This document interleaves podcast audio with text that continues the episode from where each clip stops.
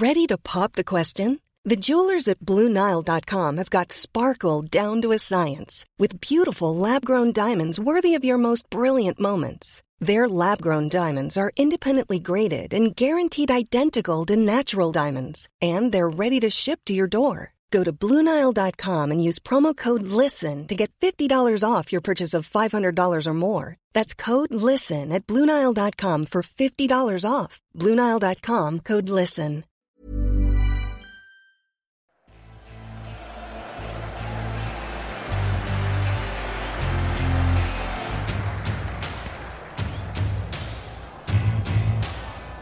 Le Saviez Foot.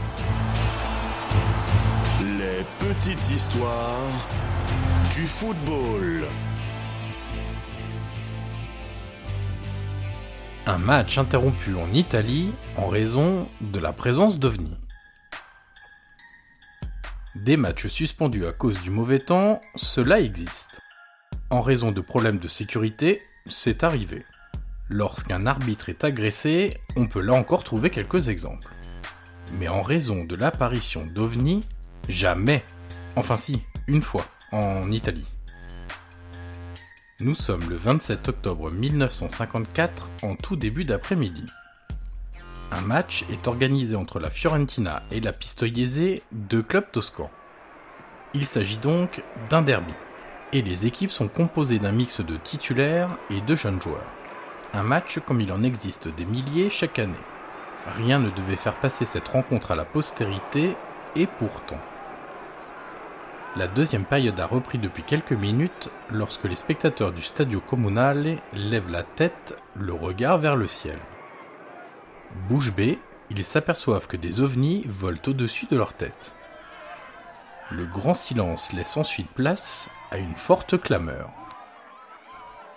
Là, des ovnis Mais regardez, il y a des ovnis partout Les joueurs s'arrêtent. Il est très exactement 14h20 selon le rapport de l'arbitre. Et les 22 acteurs se rendent compte que des objets non identifiés survolent la pelouse. Gigi Boni est un fidèle tifoso du club de Florence. Il a assisté à ce match dans les tribunes. Il témoigne des années plus tard dans un documentaire de la BBC. Je me souviens les avoir vus. Ils bougeaient très rapidement et se sont ensuite arrêtés d'un seul coup. Ils ressemblaient à des cigares cubains. Oui, c'est ça, des cigares cubains. Je pense qu'il s'agissait d'extraterrestres. Je ne vois de toute façon aucune autre explication possible. Ardico Magnini était sur le terrain lors de cette rencontre. International italien et élément clé de la Fiorentina, lui aussi raconte ce fameux 27 octobre 1954. Je me souviens de tout, de A à Z. Nous étions en train de jouer et tout d'un coup, on s'est tous arrêtés car tout le monde regardait le ciel. Il ressemblait à, à tes œufs. Et il y avait des éclats argentés qui tombaient du ciel. On n'avait jamais vu ça. Nous étions tous choqués. Nous avons devant nous la première preuve de l'existence d'une vie extraterrestre. Quel mal ronge donc les personnes présentes dans ce stade A-t-on affaire à une forme d'hystérie collective? À quelques centaines de mètres du Stadio Comunale et dans Florence, certains perçoivent aussi ce spectacle.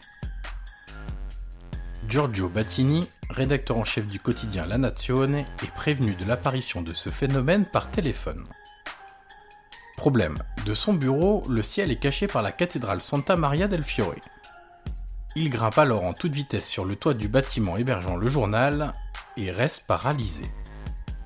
Il observe alors la même chose que les spectateurs du match Fiorentina-Pistoiese, un étrange balai d'objets non identifiés dans le ciel. Et puis tout à coup, leur départ à une vitesse folle.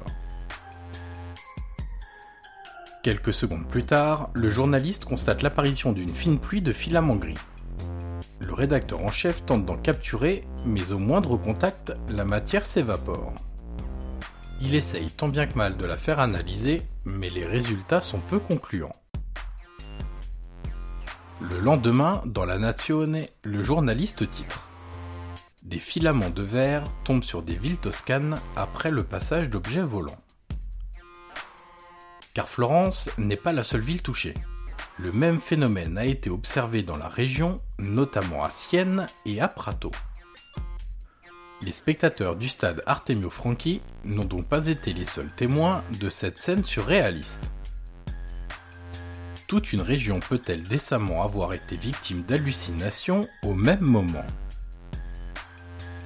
Et le match de foot dans tout ça La Fiorentina finit par l'emporter sur le score de 6-2 et les spectateurs quittent le stade dans le calme, mais avec des questions plein la tête.